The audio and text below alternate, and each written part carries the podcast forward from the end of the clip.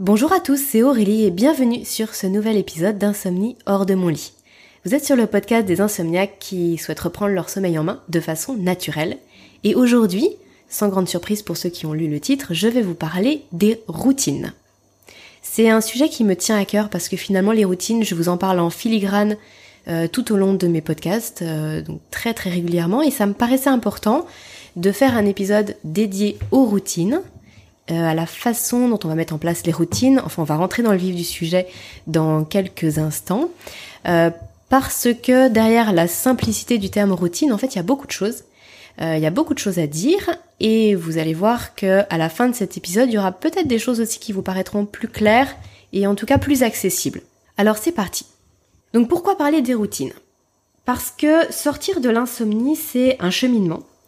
Euh, ça peut demander du temps, notamment en raison du fonctionnement de notre cerveau, qui va se décrire finalement par des processus complexes et longs à modifier.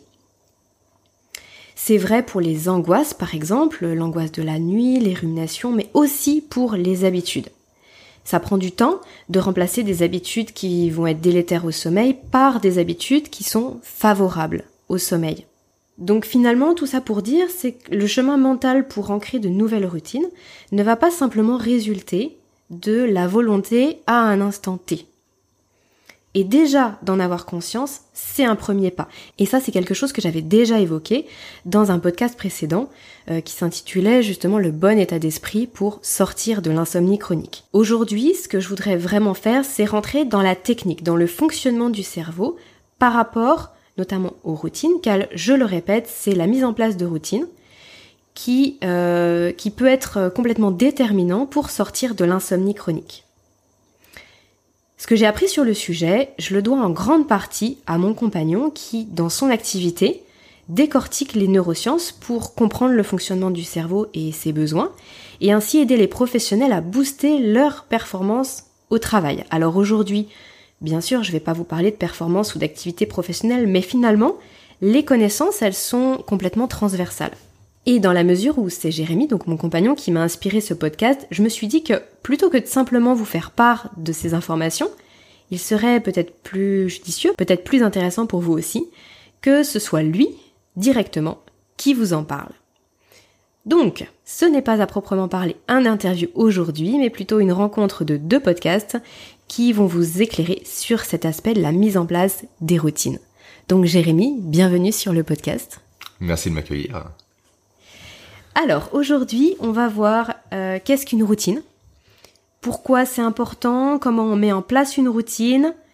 Euh, tu vas aussi nous expliquer comment finalement on casse une routine, mhm. comme je le disais en introduction, qui finalement s'avère être une mauvaise habitude, pour ensuite remplacer par de meilleures habitudes. Et euh, pendant qu'on y est, il y a aussi un autre élément qui est toujours lié au cerveau, mais qui n'est pas en lien direct avec les routines, que tu souhaitais nous partager. Donc, restez bien tous jusqu'à la fin, car euh, c'est un élément que j'ai pas pu encore vous détailler sur le podcast, mais je suis sûre que ça va vous intéresser, de par euh, bah, sa simplicité déjà, mais surtout son efficacité. Donc c'est la petite surprise, Jérémy, que tu nous réserves euh, pour la fin du podcast. C'est ça, la petite cerise sur le gâteau. Exactement. Eh bien écoute, je vais te laisser la parole pour déjà nous expliquer ce qu'est une routine. Alors une routine, c'est un ensemble d'éléments qu'on va faire tous les jours à une heure donnée, que l'on va répéter tous les jours de la semaine tout simplement. Et le cerveau, en fait, aime les routines de base. Pourquoi? Car le cerveau, il faut le savoir, c'est un peu contre-intuitif, mais plutôt radin au quotidien. En fait, le but du cerveau, c'est assurer notre survie. Et pour ça, il est, comment dire, il ne veut pas dépenser d'énergie inutile. Et en fait, plus on va faire des routines, plus on va s'habituer à faire des mouvements au quotidien, des actions au quotidien, plus on va renforcer nos connexions neuronales. Et à partir de là, le cerveau aura moins d'énergie à déployer pour faire la routine en question. Ah, donc tu parles d'être radin en énergie. En fait. radin en énergie, ça. En fait, le cerveau ne veut pas gaspiller l'énergie inutilement. Car pour lui, une perte d'énergie au quotidien et un risque de mort en quelque sorte, sans l'arrêter un peu de l'évolution. Oui, parce que finalement, le cerveau, c'est euh, lui qui utilise euh, une grande, grande partie de notre énergie, même si on s'en rend pas forcément compte. On a l'impression que c'est le corps, je veux dire la partie musculaire, le mais qui finalement. prend 20% de l'énergie complète du corps, alors qu'il représente 2% de sa masse totale. Ouais, ok. Donc voilà ce qu'est une routine. Le cerveau est radin et une routine permet d'économiser de l'énergie pour le cerveau, ce qui est bénéfique pour lui et pour nous. Tout simplement. Donc est-ce qu'on peut parler aussi de la zone de confort? Oui, effectivement. Euh, bah justement, vu que le cerveau dépense moins d'énergie, il connaît ce qu'il entoure, il connaît la routine, il maîtrise la routine. Du coup, il est à l'aise. Donc, il n'y a pas de stress et pas de cortisol, notamment, qui est libéré, contrairement à la mise en place d'actions qui sont un peu disparates, aléatoires et chaotiques au quotidien. Où là, on n'a pas réellement, le cerveau n'a pas de projection par rapport à ce qu'il va se passer suite aux actions qui sont chaotiques. Contrairement à une routine qu'il maîtrise complètement, il connaît ce qu'il se passe de A à Z précisément. Donc, il n'y a pas d'anticipation d'éventuels risques potentiels pour lui. Donc effectivement, dans zone de confort, qui dit zone de confort dit pas de cortisol, et qui dit pas de cortisol dit potentiellement des meilleures nuits par la suite. Là, c'est ton sujet par contre. Oui, effectivement. Mais du coup, toi, euh, le cortisol, finalement. Je connais le cortisol aussi et ses impacts. Voilà, dans le sens où le cortisol, ne... enfin, c'est ça, je le dis souvent sur le podcast, mais ce n'est pas que l'hormone du stress en tant que tel, c'est aussi euh, l'hormone de l'éveil, c'est. C'est l'anabolisme, c'est le déstockage des sucres, euh, il y a beaucoup d'éléments liés au cortisol, bien sûr. On peut en parler dans différents domaines, effectivement. Donc finalement, là, ce que tu dis, c'est que on peut réussir à faire baisser son taux de cortisol justement en ayant des habitudes et en ne stressant pas le cerveau à devoir faire des choix mmh, pour chaque action qu'on doit faire dans notre journée. Mais alors finalement, une routine, ça peut... Alors tout à l'heure, tu disais que c'était forcément à une heure donnée. C'est le cas ou c'est le fait d'avoir un enchaînement précis en fait Les deux, les deux existent, pardon. L'heure donnée existe, par exemple le matin pour ta routine matinale, te lever, faire un automassage, manger, te laver au travail. Moi le cerveau sait précisément ce qu'il a à faire dès le réveil jusqu'à que tu partes, mhm. mais également se mettre dans la mise en place de, de processus au quotidien. Par exemple quand tu cuisines, t'as ta routine, tu mets tout sur ta table, tu mets tes légumes à droite, à gauche, tes couteaux, etc. Tout est prêt. Au moins t'as ta zone de confort qui est prête. Ah, ça va jusque là. Aussi être précisément un processus que tu mets en place effectivement. D'accord, tout processus. Euh, c'est une zone de confort, c'est une routine pour le cerveau. Du moment que le cerveau sait où il va, on peut apparenter ça à une routine. Ok, ça marche. Alors, du coup, là, tu nous as expliqué finalement en quoi c'était important, parce que mhm. ça, ça sécurise le cerveau. On est dans la zone de confort, on dépense pas d'énergie, donc voilà, le cerveau, il est, il est bien, il est content. Il est content, il est heureux. Il est heureux. Il est sécurisé plutôt en fait. Et du coup, la question qui va nous intéresser maintenant, c'est finalement comment on met en place une routine. Et comme ça, après, on verra comment on fait pour remplacer des, des, routines qui ne seraient pas favorables, et là on parle de mauvaises habitudes, en routines qui seraient favorables. Mais déjà, comment, dans le cerveau, au niveau processus, comment ça se met en place une routine?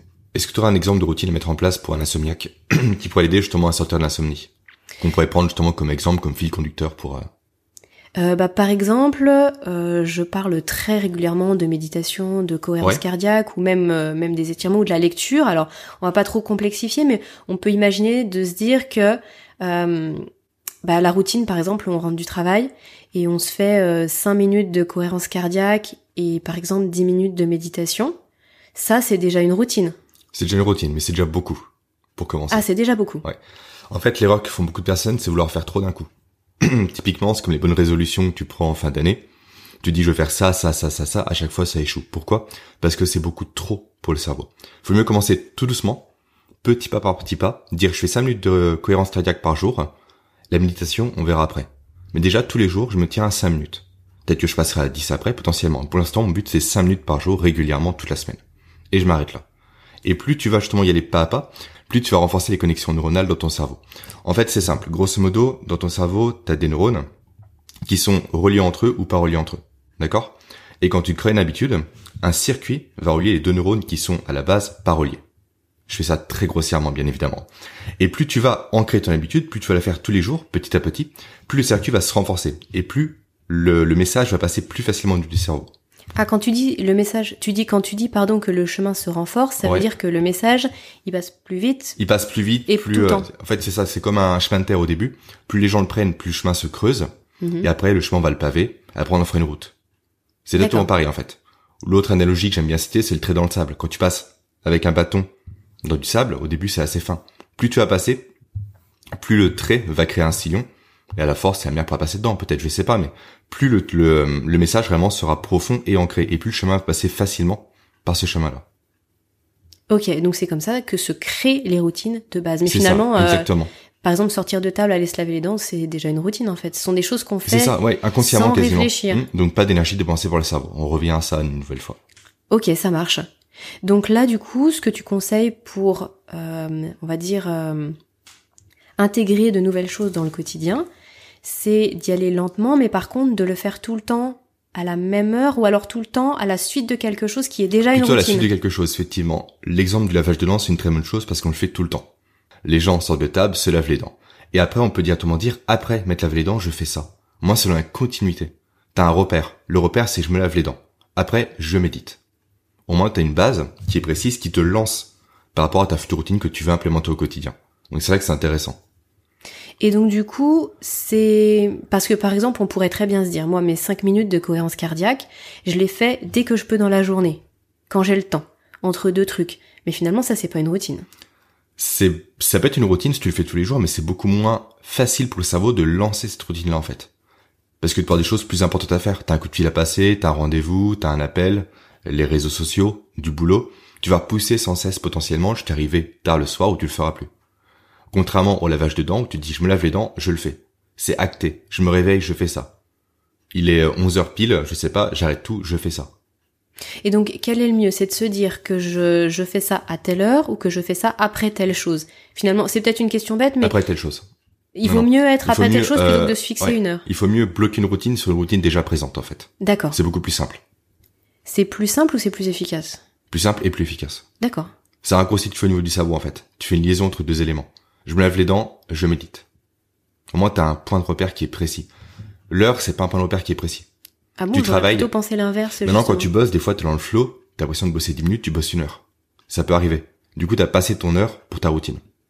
Ok, donc on va ancrer les actions qu'on veut faire dans notre quotidien, on va les ancrer petit à petit, donc en n'allant pas trop vite.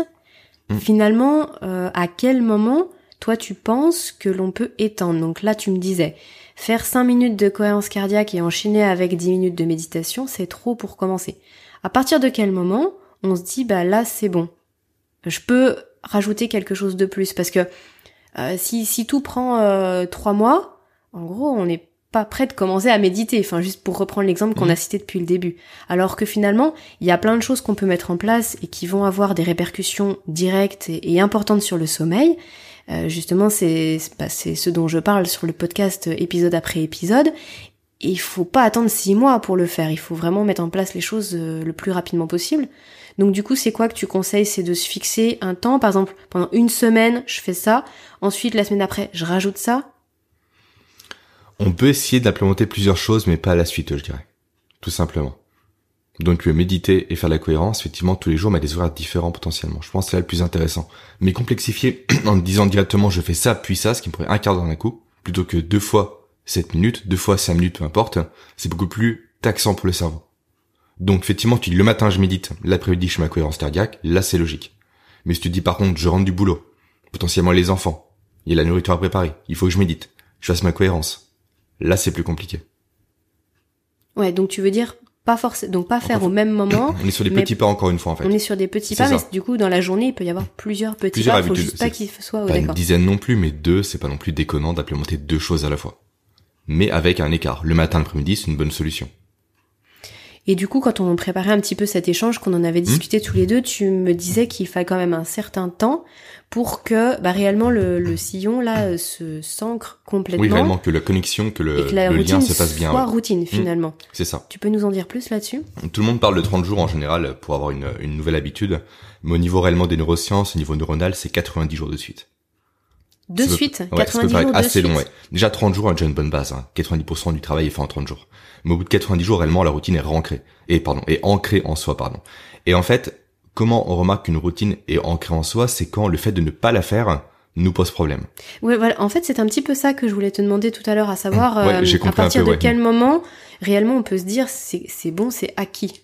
Bah typiquement, quand tu ne fais pas la routine, quand elle est acquise, tu ressens un manque par rapport à l'absence de la routine. Et là, ça pose problème. Là, tu vois réellement que la routine a été implémentée. c'est plus compliqué pour toi de ne pas la faire que de la faire, là, elle est ancrée.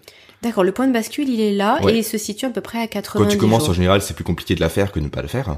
Mais au bout de 90 jours, logiquement, déjà au bout de 30 jours, c'est déjà quand même déjà bien ancré, mais au bout de 90 jours, c'est plus compliqué de ne pas faire la routine que de la faire. Et donc je sais pas si tu as des billes là-dessus, mais euh, là tu dis d'affilée, ce qu'on peut tout à fait comprendre, mais après la vie est ce qu'elle est, et on a toujours des aléas, des imprévus à un moment donné. Si on arrête de pratiquer notre routine pendant un jour, qu'on reprend le lendemain, ça repart de zéro? Ça repart pas de zéro, mais il faut pas se dire que euh, on loupe deux jours, ni trois jours. Il faut pas qu'un loupé soit le prétexte pour plusieurs loupés en fait, si tu préfères, parce qu'après c'est foutu. Et limite, faut mieux faire, en fait, tu parles de la méditation notamment, il faut mieux faire 5 minutes de méditation plutôt que ne rien faire. j'aime une petite fenêtre de tir, je fais 5 minutes au lieu d'un quart d'heure. Au moins, les 5 minutes sont faites, on casse pas la routine, elle reste en place. Même si c'est moins longtemps, on garde au moins la logique de dire je m'assois, je me monte ailleurs, je mets dans le noir, je médite. Même si c'est que 2 minutes, peu importe. C'est toujours plus bénéfique, plus intéressant que de louper une journée. Ça peut arriver, mais c'est plus intéressant d'avoir ça en compensation. Ok. Et l'autre astuce également que je voulais rajouter, parce que tenir 30 jours, c'est pas spécialement évident, une astuce qui est assez intéressante et qui est assez visuelle, c'est acheter un calendrier. Un grand calendrier où on voit un mois complet, et on va faire une croix chaque jour où on fait sa routine. Et en fait, tu vas créer une chaîne de croix, tu vas se mettre en place, au fur et à mesure que ça très visuel, affiché dans ta cuisine, chez toi, dans ta, dans ta chambre, peu importe. Et en fait, le cerveau n'aime pas casser les chaînes. Donc visuellement, tu auras un rappel à l'ordre pour te dire, faut que je fasse ça, sinon je vais casser ma chaîne. Ça peut aider en tout cas à implémenter une routine. C'est une solution. Ou à la tenir justement quand parfois on est un petit peu border. Ou on a plus de mal, voilà. C'est ça, exactement. Et c'est sur ce mécanisme-là que fonctionnent par exemple euh, les applications pour méditer. Petit bambou, des fois t'es à 100 jours, tu veux aller jusqu'à 101. Tu veux pas t'arrêter sans tu repars à zéro. Oui, c'est vrai, cet aspect visuel, justement, il est matérialisé puisque bah, là tu cites Petit Bambou, euh, effectivement, sur les, les calendriers, en fait, il y a les petites pastilles de méditation. Voilà, et du coup, en fait, on n'a pas envie qu'il y ait une journée sans pastilles. Comme Snapchat aussi. Snapchat l'a fait aussi parce que Snapchat au début mettait en place l'espèce de petite flamme avec un compteur de jours, on envoyait un snap à quelqu'un. Et personne ne voulait casser ça. On voulait atteindre des grands chiffres 100, 200, 300, voire un an. Et ça a contribué au développement notamment de l'application. Mais du coup, ça, euh, scientifiquement, c'est prouvé, c'est mis en avant que les gens n'aiment pas casser les chaînes. Le cerveau n'aime pas casser une bah, une continuité de choses. Ah, d'accord. Et c'est valable euh, pour euh, tout, en fait. Pour tout. Bah, typiquement, si on prend les alcooliques anonymes, c'est pareil les gens ont des badges pour fêter leurs 30 jours sans alcool, 60 jours. Ah oui, c'est une chaîne. Ils veulent récupérer les badges. L'image de la chaîne. Ouais, c'est, euh, on, peut, le transposer à plusieurs éléments. Et de, sous différentes formes, effectivement, mais les gens n'aiment pas casser une chaîne. Donc, visuellement, si on crée une chaîne devant soi, on a du mal à la casser. Donc, ça peut contribuer à la mise en place d'une routine. Alors, du coup, par rapport à tout ce que tu nous as expliqué là, il y a une question qui me vient, euh, qui me vient assez naturellement dans le sens où si on incrémente dans sa vie des routines, mhm. parce que finalement derrière le terme routine, on dit pas si c'est bien ou mal, si c'est positif ou négatif. C'est une, habitude, routine, c'est une habitude. neutre. Mais du coup, on peut en créer des routines dans sa vie qui finalement sont délétères et en l'occurrence sur la thématique qui nous intéresse, sur le sommeil. Mhm. Mais du coup, ce que tu dis, c'est qu'après 90 jours, vraiment la routine, elle est ancrée. Et du coup, on va souffrir de ne pas la faire. Euh, là où je veux en venir, c'est que quand on va mettre en place des routines qui s'avèrent être des habitudes négatives sur le, la quantité, la qualité du sommeil, mais qu'on fait ça un an, deux ans, vingt ans, mhm. en fait qu'on a fait ça toute sa vie, qu'on a finalement euh, appris à ne pas dormir, et eh ben comment on fait pour casser cette routine qui est là depuis euh, X et X années, et puis pour en implémenter des nouvelles et des meilleures finalement? Est-ce que tu as un exemple de mauvaise routine que tu aimerais casser ou un exemple assez répandu chez les insomniaques? Euh, oui, alors après, il peut y avoir euh, différentes choses, ça va forcément dépendre euh, des personnes qui nous écoutent, mais ça peut être typiquement comme moi je faisais avant, c'est-à-dire je rentre du travail, le soir, je vais faire du sport. D'accord. Je mange et je me mets devant la télévision. Ok, donc rien de bon du tout en fait. En gros, rien de bon, euh, c'est-à-dire euh, le sport en fin de journée, euh, c'est typiquement pas du tout fait pour moi et ça j'en parle en long, en large, en travers dans, dans tout ce qui est lié au chronotype. C'était une très mauvaise habitude pour moi, hein. ça, ça stimulait ma production de mhm. cortisol, ça m'augmentait la température pour pour la soirée au lieu de la faire baisser. Ouais. et puis du coup, je mangeais, je me mettais devant les écrans et ensuite, euh, j'allais me coucher sans aucun, finalement, euh, sans aucune transition par rapport à la lumière. Enfin voilà, on va pas reparler de la lumière bleue, on va pas reparler des moments pour soi, du sas de décompression, etc. Mais du coup, tout, tout cet enchaînement de choses, c'était une habitude très ancrée pour moi, mais il s'avère que c'était une mauvaise routine. Mhm. Donc là, pour quelqu'un qui ferait quelque chose de similaire, ou qui aurait l'habitude d'être euh, sur les réseaux sociaux de 22h à minuit parce que la personne ne s'endort pas, ça, ça peut être aussi une habitude. Qu'est-ce que tu peux dire par rapport à ça finalement? Comment on fait pour casser ça alors qu'on l'a toujours fait? Alors en fait, le, pour répondre à ta question, le problème c'est que les personnes veulent casser souvent une routine. D'ailleurs, je crois que tu as dit le terme casser de ton côté quand tu m'as posé la question. Mm-hmm. Il ne faut pas casser une routine. Effectivement, c'est un élément qui est ancré dans sa tête. Un circuit neuronal s'est créé au bout de 90 jours minimum, voire plusieurs années, comme tu l'as dit très bien. L'idée, ce n'est pas de casser la routine encore une fois, c'est de la remplacer par une autre. En fait, l'idée, c'est de créer un nouveau circuit neuronal via une nouvelle habitude qui va se substituer au bout de 90 jours à l'ancien circuit que toi, tu veux désactiver. En fait, l'idée, encore une fois, c'est que le cerveau, il est, euh, il aime, il est radin. Donc forcément, aujourd'hui, la routine que tu as créée, que tu as mis en place, c'est la moins énergivore pour lui. Donc forcément, l'information passe par ce chemin-là. C'est obligatoire, c'est comme ça.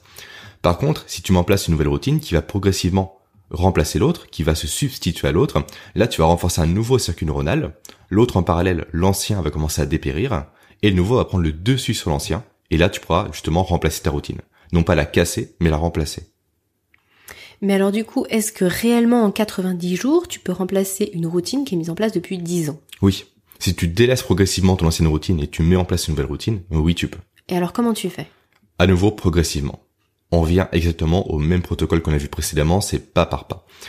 Tu voulais remplacer par exemple euh, la télévision par la lecture, tu te dis pour commencer j'ai 10 minutes, après je mets la télévision.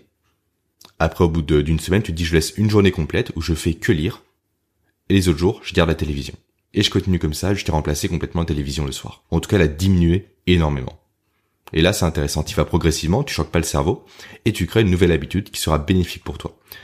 Et après, tout l'intérêt, justement, c'est montrer à ton cerveau comme quoi l'habitude est bénéfique pour toi. Et là, il faut le mesurer, tout simplement. Je sais pas si tu as déjà parlé de toi sur le podcast, mais en tout cas, il est conseillé que les insomniaques tiennent un agenda du sommeil. Oui, bien sûr. Pour mesurer le sommeil, l'évaluer, etc. L'idée, ça peut être utiliser l'agenda, en tout cas un modèle d'agenda qu'on trouve sur Internet assez facilement, pour évaluer la qualité du sommeil entre quand je lis le soir et quand je regarde la télévision. Comme ça, on voit. Pour cet exemple-là, voilà, pour l'exemple en euh, question, quand, je fais du sport, quand je mange du sucre ou autre, évidemment. Comme ça, tu vas voir toi précisément, en tant qu'insomniaque, les bénéfices t'apporte ta nouvelle routine par rapport à l'ancienne. Ce qui va rendre tangible précisément ce que tu fais, ce qui va encore rassurer le cerveau. Donc c'est ce qui fait la différence entre une routine qu'on arrive réellement à implémenter dans son quotidien ou une routine avec laquelle on, enfin, qu'on échoue finalement. C'est ça, la différence. Donc si elle est progressivement, pas à pas, mhm. jour après jour, et l'évaluer idéalement. En tout cas pour supprimer les anciennes routines tenaces comme regarder la télévision le soir, manger le soir tardivement, manger du sucre ou autre. Par rapport au sommeil, encore une fois, bien évidemment, c'est le cas spécifique du sommeil qui me fait dire ça. Ok. Et du coup, peut-être un, dernier point par rapport à ce que tu dis. Euh, donc, tu dis qu'effectivement, c'est bien de pouvoir tracer et que ça aide à renforcer les, euh, les routines. Euh, qu'est-ce que tu penses du côté euh, satisfaisant de la routine? Tu sais, du côté euh, récompense finalement, de se donner des récompenses. Alors ça rejoint peut-être un petit peu ce que tu disais par rapport à, la chaîne des, des actions, ne pas vouloir couper quelque chose qu'on a fait depuis 7 jours, on veut le faire 10, etc. Mais en tout cas, par rapport à mon expérience personnelle, je trouve que c'est c'est assez puissant le fait aussi de s'accorder des récompenses. de célébrer sa routine un petit peu de célébrer parce que je trouve que ça active quelque chose au niveau de, du cerveau qui, euh, qui est assez satisfaisant et qui donne encore envie de continuer plus longtemps. Mhm. Effectivement, c'est intéressant de mettre des jalons, on va dire, pour célébrer ses routines. Par exemple, toutes les semaines. Tu veux méditer, pendant 7 jours tu médites, tu as fait tes croix sur le calendrier. Le dimanche, tu t'accordes, je sais pas, euh, un concert, une musique, une bonne lecture, un truc qui te fait plaisir en tout cas. Pour célébrer ces 7 jours de suite. effectivement, au niveau du cerveau, ça joue sur un élément dont tu as peut-être parlé déjà, qui s'appelle la dopamine. Ça joue sur un circuit qui s'appelle le circuit dopaminergique. Alors la dopamine, c'est quoi? C'est l'hormone du plaisir, tout simplement. Et en fait, ce qui est intéressant avec cette hormone-là, c'est qu'elle n'est pas libérée quand le plaisir arrive. Elle arrive en anticipation d'un plaisir. Donc, précisément, ce que tu vas faire quand tu vas mettre en place une routine, par exemple méditer tous les jours, tu sais que le septième jour, tu as une récompense particulière. Ça peut être un repas en particulier. Moi, j'aime bien les ormerettes, par exemple, des ormerettes. Je sais pendant sept jours que la dopamine va se créer, va se mettre en place pour anticiper la récompense que je vais avoir. Ce qui va m'aider potentiellement moi à tenir ma routine.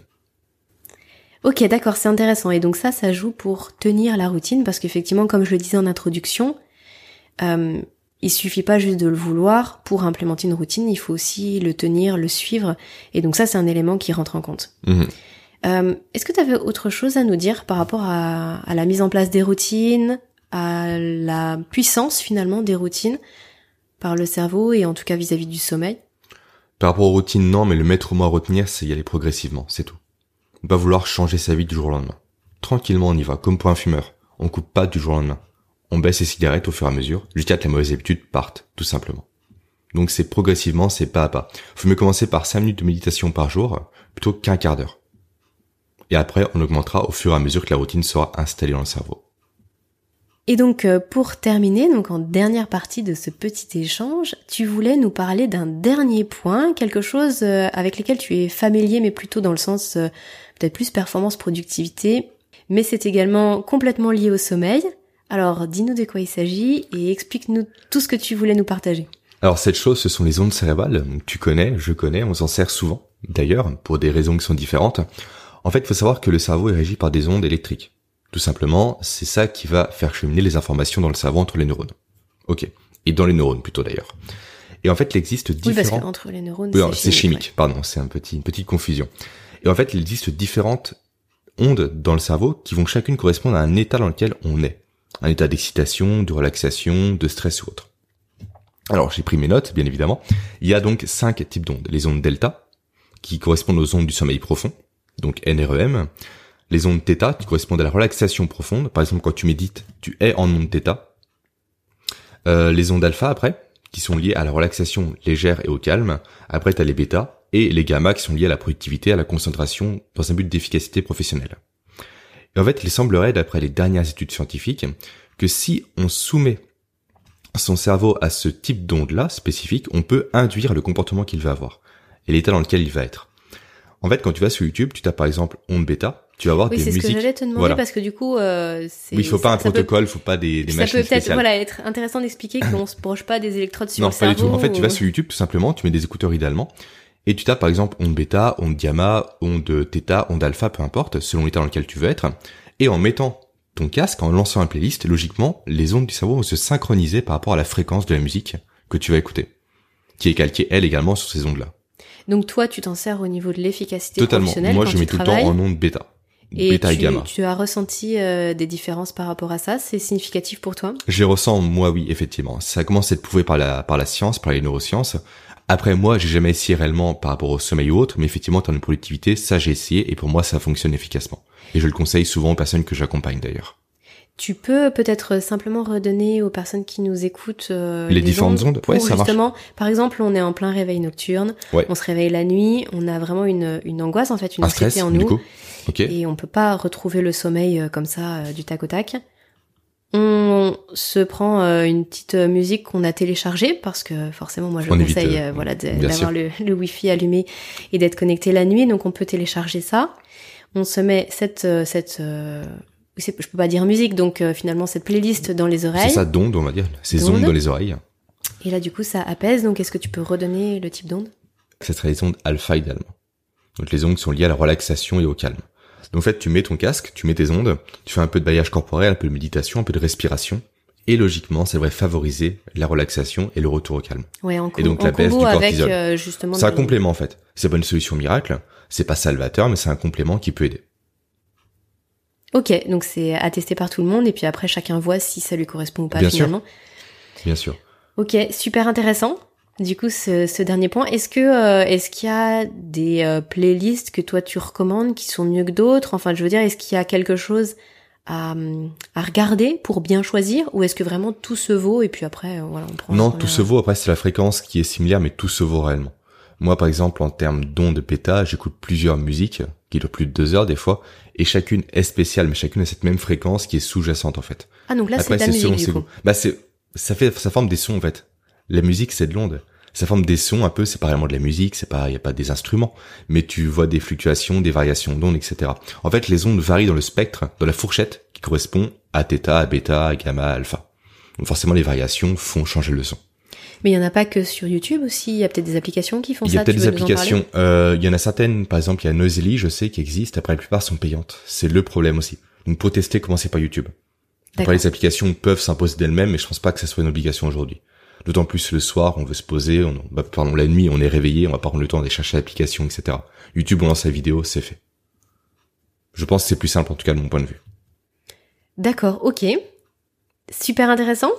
D'autres Merci. questions? euh, ben non, je pense qu'on a fait le tour. Euh, merci de nous avoir éclairé sur tout ça. Merci à toi. Euh, Est-ce que tu veux simplement dire un petit mot sur euh, sur toi, du coup, ton activité, parce que je disais en introduction que voilà, tu euh, tu accompagnais les, les salariés ou les cadres Mhm. qui souhaitent euh, surperformer dans le monde professionnel, en tout cas monter en compétences. Et euh, ça, c'est grâce aux neurosciences que tu décortiques, que tu Mhm. analyses, et tu en déduis euh, finalement des, des leviers à activer et des, des choses à faire pour être plus performant. C'est ça. Tu veux en, en dire quelques mots En et fait- puis peut-être parler de, de ton podcast, puisque voilà, du coup, on a, Carrément. on a un- une rencontre de podcast aujourd'hui. C'est ça.